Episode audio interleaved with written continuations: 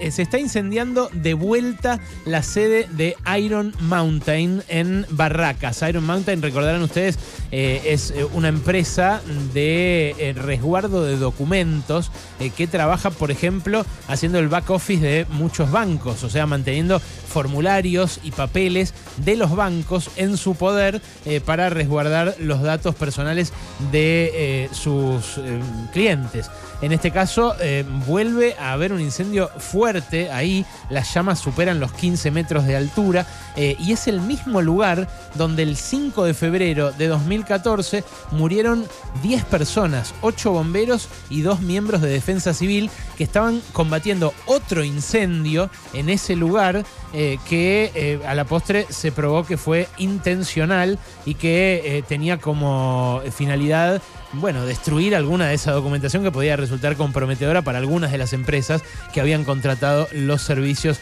de Iron Mountain. Después de eso hubo dos personas más que se suicidaron, que habían estado eh, en el lugar entre los rescatistas.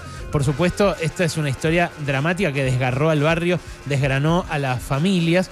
Eh, hay un documental que habla de esto, que se estrenó este año, a casi 10 años del episodio, que se titula En cumplimiento del deber, eh, que dirigió Jorge Gallero, que, en donde colaboró periodísticamente mi amigo Pablo Weisberg y que conduce Cecilia Roth. lo va relatando Cecilia Roth con bueno, muchos testimonios de las familias de las víctimas eh, y también con los protagonistas, con los que intentaron en aquel momento evitar eh, que el incendio se devorara también a las casas linderas. Eh, esto es algo muy extraño. por una serie de datos. Hace 10 días la causa del incendio de Iron Mountain fue elevada a juicio oral con 18 procesados.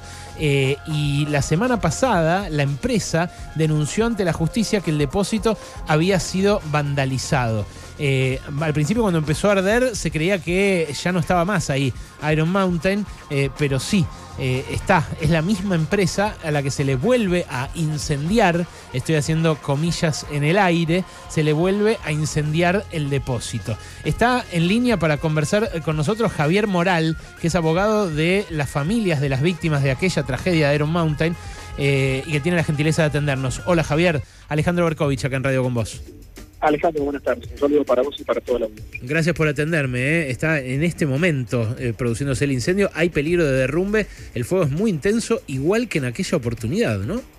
Sí, la verdad que estamos viviendo un déjà vu. Un déjà vu bastante extraño, porque más allá de esto que pasó hace nueve años atrás, coincidentemente, hace una semana que tenemos sorteado tribunal oral, algo que venimos reclamando desde hace nueve años, y o oh casualidad, la semana pasada la defensa eh, presenta un escrito ante la justicia diciendo de que habían encontrado el depósito vandalizado. Hoy se vuelve a incendiar por segunda vez.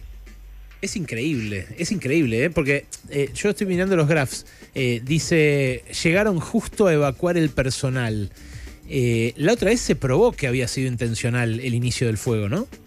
Correcto, sí, al menos eso es lo que sostenemos nosotros, porque, a ver, habían quitado básicamente eh, una cisterna que tenía una capacidad para extinguir ese depósito y otros seis depósitos iguales, mm. pero no había agua. Habían sacado también un sistema subsidiario para obtener agua de la red, si fallaba el primero, de la red eh, pública, que también habían quitado la llave de paso. Y los rociadores estaban eh, colocados de una manera que era imposible que sea eficiente esa lluvia para extinguir el fuego. Bueno, y un montón de circunstancias que eh, la justicia demostró que esto habría sido así, por lo cual resolvió mandar a juicio a 18 personas. Claro, por eso te digo, no es que ustedes lo sostienen como querella. Eh, la, la instrucción en primera instancia les dio la razón. No, por supuesto. Sí hubo alguna que otra discusión respecto del origen y el foco ígneo, pero lo cierto es que no quedan dudas, no solo a mi juicio, sino a los peritos de los bomberos, de la UTM, e incluso hasta los peritos de parte que tuvieron que reconocer que eh, el supuesto plan de contingencia que tenían no era el de todo correcto o el de todo más adecuado, y nuevamente se vuelve a, producir un incendio o casualidad una semana cuando tenemos la notificación de la elevación a juicio. Javier, eh, aquella vez que murieron estas 10 personas, eh, ¿la empresa mm, ayudó, colaboró en intentar evitar eh, que se propagara el fuego o simplemente dieron la alarma y se fueron? No, peor, el empleado de seguridad nueve veces canceló la alarma temprana, es decir, vos tenés una alerta temprana que te dice fuego, vaya y revise. Bueno, no se entiende por qué y lo va a tener que explicar en el juicio, más allá del, detalle que tiene de negarse a declarar, por qué canceló nueve veces esa alarma temprana. Así que evidentemente colaboración por parte de la empresa no hubo. Mm. En esta ocasión eh, estoy leyéndoles los cables que llegan a esta hora, eh, porque es algo que está ocurriendo ahora mismo en Barracas. Eh, ahora lo que, lo que está ocurriendo es que hay seis dotaciones de bomberos trabajando para intentar domar llamas que están en el techo. A ver si se los puedo describir. es un gran galpón que tiene chapas eh, a dos aguas. Eh, es, un galpón que alberga cajas y cajas y cajas de papeles en gigantescas estanterías y las llamas sobrepasan esas chapas del techo del tinglado. O sea, estamos hablando de llamas de más de 20 metros, de, 4 o 5 pisos de altura, y por eso es que no lo pueden eh, domar, ni siquiera con las autobombas que están trabajando ahí en el lugar. ¿Todo esto es nuevo, Javier? ¿Todo lo que se está No, estoy, por eso decía, estoy viviendo un déjà vu de lo que pasó en ese 2014 porque como vos bien decías, esto es una cáscara vacía, en un inmueble del 1800, cuyas paredes de 45 centímetros albergaban ese techo a dos aguas que producto de la gran cantidad de, fuego en aquel 2014 hizo que el, techo colapsara, cayera y al caer empujó las paredes hacia el exterior, cosa que espero que esta vez no suceda.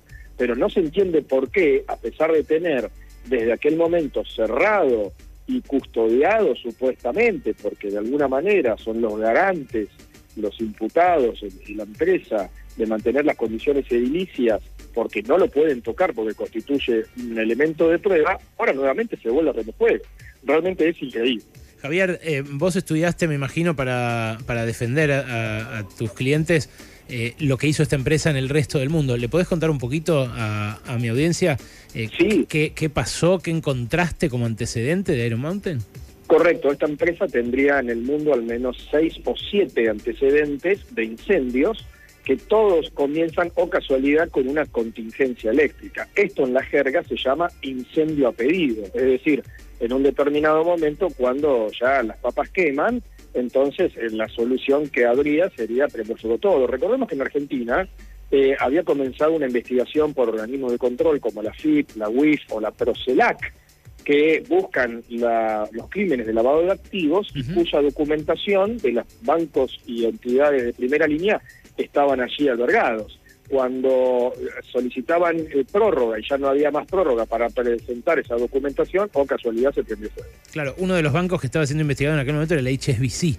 Por las cuatro, Exacto, con la famosa causa de las 4.040 cuentas, entre otras, porque después nos enteramos eh, muchos años después de lo que se llamó Panama Papers y toda esa documentación también tendrían que ver con eh, esta empresa que guardaría allí información de los bancos de las primeras cuentas. Lo, que, quiero entender, Javier, es, eh, ¿ellos lo estaban usando ahora para archivar documentos de sus clientes nuevos o, estaba clausurado, interdictado por la justicia el lugar este? No, eh, clausurado no, ciertamente esa parte constituía parte de la prueba y ellos pedían autorización para ingresar y para retirar documentación de algunos terceros regularmente, pero eh, claramente hay personas que estaban trabajando allí porque no eh, son seis depósitos, en aquel 2014 se habría prendido fuego uno, ah, pero los otros cinco siguieron eh, activos. entiendo que habría algún trabajo quizás menor de tipo administrativo, pero evidentemente si han desalojado a personas es porque habría algún personal haciendo alguna tarea. Y ahí en la zona, porque esto por lo que entiendo es en la esquina de Jovellanos y, Quinquela Martín. Y Quinquela Martín. Y después, eh, ahí, ahí en la otra esquina, en Benito, en, en Azara y, Benito Quinquela Martín, eh, están trabajando el grueso de los bomberos en este momento.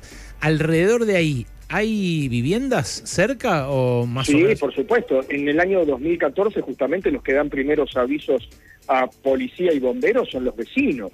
Los vecinos que llevaban, me acuerdo, el primero que da el aviso es un papá que llevaba a un nene a un jardín de infantes que estaba muy cerca de allí. Y también de los pisos, de los sextos y séptimos pisos de los edificios que están a una o dos cuadras, son los que primero comenzaron a divisar el fuego y llamaron y eso hay registro en el expediente. Razón por la cual hay un peligro importante en esa zona, que además es un distrito, técnicamente debería ser un distrito tecnológico, más allá que esta empresa tiene una exención impositiva por parte del gobierno de la ciudad, a pesar de que no es justamente su objeto social en la tecnología, sino es otra actividad. No, lo contrario la tecnología, si archivan papel, cajones llenos de papeles, es medio... Exacto, ¿no? Eh, exacto. pero la, la extensión impositiva en ingresos brutos se la habría dado en aquel momento cuando era jefe de gobierno el ingeniero Mauricio Macri. Mm, cierto, cierto. Eh, bueno, en este momento están reproduciendo el, el, momento en el cual colapsa el paredón y mata a los bomberos y a los rescatistas de aquel momento, que ya era de noche, ¿no? Cuando pasó eso. No, no, era, era el incendio técnicamente habría comenzado a eso de las 7.52 y aproximadamente ocho y media de la mañana es cuando se cae la pared. Eh, ah, más ah, hora más, hora menos. Era, era temprano eh, y justamente cuando los bomberos se habían parapetado en esa esquina conforme surge el protocolo de actuación mundial. Mm. Es decir, en nuestro país tenemos este, otro tipo de, digamos, de forma de atacar el fuego porque es otra hipótesis de conflicto como la que plantea la defensa. La defensa dice nosotros, es una compañía eh, norteamericana, utilizamos los estándares y los protocolos que son superiores a los de la Argentina, claro, pero con la diferencia que nosotros tenemos otra hipótesis de conflicto, porque tenemos otras mangueras, otras presiones, otros autobombas y otras construcciones. No tenemos construcciones que son, digamos, eh, generalmente eh, secas, como se le llaman, sino que en este caso era una cáscara que tenía paredes de 45 centímetros. Claro, claro. Eh, sí, la imagen que, estoy viendo es de una, de una cámara de, calle, por eso se ve que tiene así medio en blanco y negro, parecida de noche. Eh, en fin, es, es tremendo. Los familiares de las, eh, de las víctimas... ¿Están, son parte de la querella en este momento, en el juicio este, en la demanda que se elevó a juicio oral? Sí, correcto, sí, yo represento a todas las víctimas que, han fallecido, o sea, los, familiares, y también algunos que han quedado lesionados, porque no todos eh, han fallecido, hay algunos otros que siguen incluso hoy en actividad y que me acaban de avisar que básicamente me dijeron se me revuelven las tripas cuando tienen que recordar lo que pasó ese 5 de febrero de 2014 y que hay alguno que ha quedado casi, casi, a Dios gracias, eh, pudo volver a, a, caminar, pero se le ha caído eh, una columna, una viga de esas enormes sobre las piernas con fracturas expuestas. Razón por lo cual eh, que otra vez suceda lo mismo en esa estructura, eh, habla, entiendo yo, que alguna suerte de plan sistemático que era lo que veníamos denunciando. ¿Alguno fue resarcido hasta ahora, aunque sea parcialmente? En su momento, en su momento, y eso fue también tela de discusión, la compañía aseguradora los indemnizó en Chauche y Palito, hablando mal y pronto, porque se los indemnizó con, con, poco menos el valor de, un, auto pequeño, ni siquiera cero kilómetros. Pero bueno, eh, justamente, y eso fue parte de toda una discusión, pero lo cierto es que tuvimos que llegar hasta el máximo tribunal penal porque nos habían echado el rol de querellantes cuestión que la Cámara Nacional de Casación Penal nos, devolvió ese carácter de querellante para poder seguir acusando y tratar de llegar a un juicio oral y público en donde podamos demostrar blanco y negro la intencionalidad de esto. Mm, eh, ¿Para qué empresas está trabajando ahora Iron Mountain? ¿Tenés idea? ¿Cuál puede ser? Ellos dicen, ellos cuando se presentan a declarar los directivos, dicen que eh, a nivel mundial representan al 95% de las compañías que están en la lista de las 500 fortunas más grandes del mundo.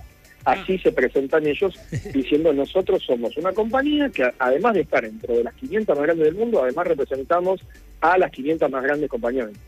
Bueno, eh, estamos pendientes de lo que esté pasando allí. Javier, gracias por este rato. ¿eh? Un abrazo. Un placer, ¿eh? Hasta luego. Bueno, era el abogado de los eh, familiares de las víctimas de aquel fuego en Iron Mountain hace nueve años, en la misma esquina de Barracas donde ahora vuelve a arder el mismo depósito. Algo realmente macondiano, alucinante que está pasando en nuestra ciudad. Eh, y que ocurre a la vista de todos. ¿eh? La otra vez, como decía recién el abogado de las víctimas, quedó probado por la justicia que desactivaron los molinillos de los molinetes esos de, que tiran eh, Agua. las, las duchas, Mm. esas anti-incendio que hay en los depósitos, que vaciaron las seis cisternas con las cuales se podría haber apagado ese fuego y que había empresas que estaban muy comprometidas en investigaciones judiciales a las cuales de repente se les quemaron los papeles. Ahora, la semana pasada, la semana pasada, eh, se, em, se- se estableció la fecha para el juicio oral con 18 procesados por aquel fuego. Y ahora se incendia de vuelta. Y también la semana pasada, sintomáticamente, después de no decir nada a la justicia por muchísimo tiempo, la misma Iron Mountain dijo que les vandalizaron uno de los seis depósitos que hay ahí. Todo muy sospechoso. De vuelta, eh, todo em, por ahora eh, ocurriendo en este momento, o sea, difícil de establecer responsabilidades o de investigar nada hasta que no se apague el fuego, eh, pero un antecedente realmente, realmente peligroso para algo que, bueno, a un barrio por lo menos lo tiene en vilo.